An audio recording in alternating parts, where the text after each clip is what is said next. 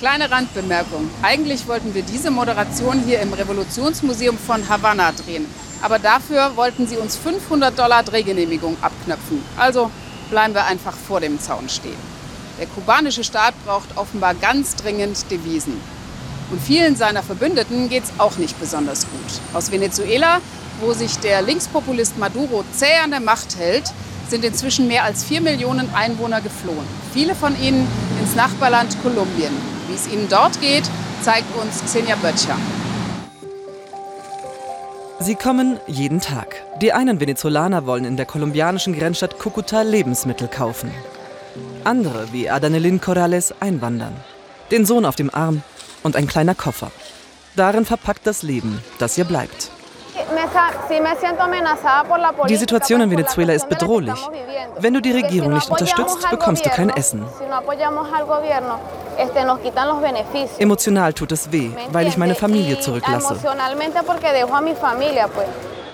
Das Ziel der 30-Jährigen, die Hauptstadt Bogota, 600 Kilometer entfernt. Auch wenn Adanelin gehört hat, das Überleben dort soll für Venezolaner sehr schwierig sein. Überleben ist ein Kampf. Egal wie fest Andrus in die Pedale tritt, es reicht kaum zum Leben. Er verdient etwa 10 Euro am Tag für 12 Stunden Arbeit als Essenslieferant. Mein Selbstwertgefühl sinkt, weil das hier ist nicht mein Leben.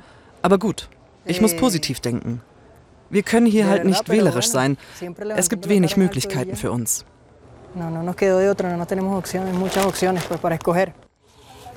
In Venezuela kontrollierte Andrus am Hafen die Ein- und Ausfuhr, war gute Mittelschicht. Er habe sich abgekämpft, um in Bogotá ordentliche Arbeit zu finden. Unterstützung vom kolumbianischen Staat aber gäbe es keine. Was würdest du an meiner Stelle tun? An wen würdest du dich wenden? Wie würdest du Arbeit finden, wenn du niemanden kennst, wenn du ganz alleine bist? 1,5 Millionen Venezolaner sind offiziell nach Kolumbien geflohen. Die Dunkelziffer schätzen Experten könnte bei über 2 Millionen liegen. Die meisten bleiben in Bogotá. Sichtbar sind vor allem die, die keine Arbeit finden. Die den Frust auf ihren Präsidenten herausschreien. Maduro, du Hurensohn! Kolumbien hat viele eigene Probleme. Der Friedensprozess ist brüchig.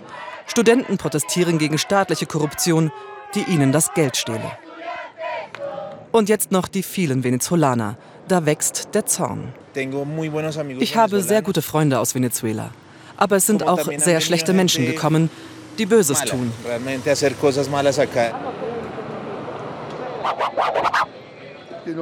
Sie nehmen uns die Arbeit weg. Statt einem Kolumbianer werden zwei Venezolaner eingestellt. Jobklau und Ausbeutung. Die Massenflucht der Venezolaner schafft reale Verlierer auf beiden Seiten. Statt acht Stunden, was legal wäre, musste ich schon 14 Stunden arbeiten, für weniger als den Mindestlohn.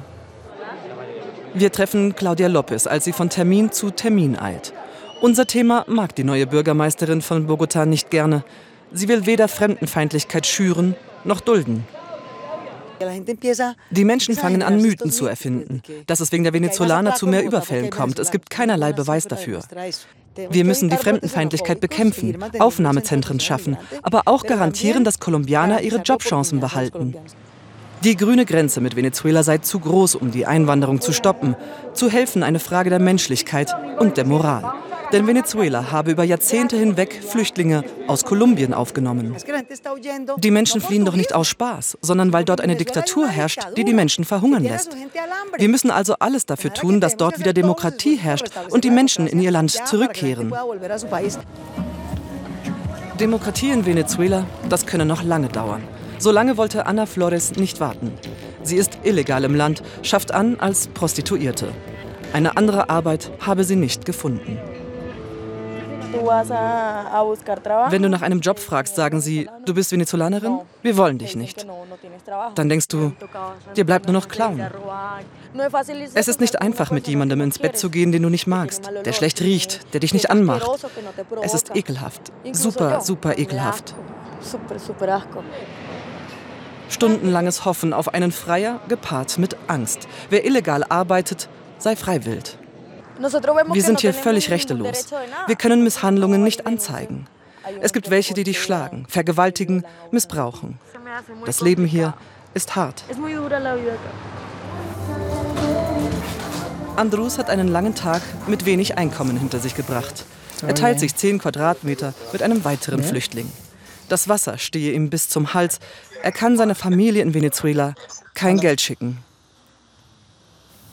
Hallo. Sie werden auf dem Platz demnächst Essen verkaufen. Wurst und Gemüse zu einem günstigen Preis. Ich weiß nicht, was ich senden kann. Würde das Geld nur reichen, Andrus würde seine Familie gerne zu sich holen. Nächste Woche wird mein Sohn vier Jahre alt. Am Mittwoch. Und alles wird immer schwerer.